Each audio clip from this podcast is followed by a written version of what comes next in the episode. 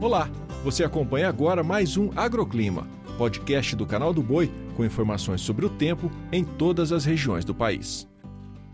Olá para você que acompanha as nossas previsões. Eu sou a Débora Oliveira e trago a previsão desta segunda-feira. O deslocamento de uma nova frente fria reforça as instabilidades pela região sudeste. Por lá, os acumulados de chuva são elevados, principalmente sobre o estado de São Paulo, Minas Gerais e no Rio de Janeiro inclusive com possibilidade de eventuais transtornos. As rajadas de vento devem atingir velocidade acima de 60 km por hora na costa paulista, região metropolitana de São Paulo e no Espírito Santo. No Nordeste, as pancadas de chuva se concentram na metade sul da Bahia e extremo sul do Maranhão e Piauí. Nas demais áreas, o sol brilha forte, as temperaturas são altas e o tempo é seco.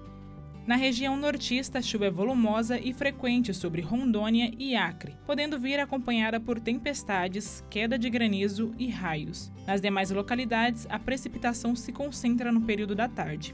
No sul, as tempestades permanecem desde o norte gaúcho até o Paraná. A chuva é volumosa, acompanhada por trovoadas e ventos fortes. E olha só, toda a região deve ficar em alerta para possíveis transtornos causados pela chuva. Na região, inclusive, não se descarta ventos com velocidade acima de 90 km por hora, quanto as temperaturas começam a ficar mais baixas.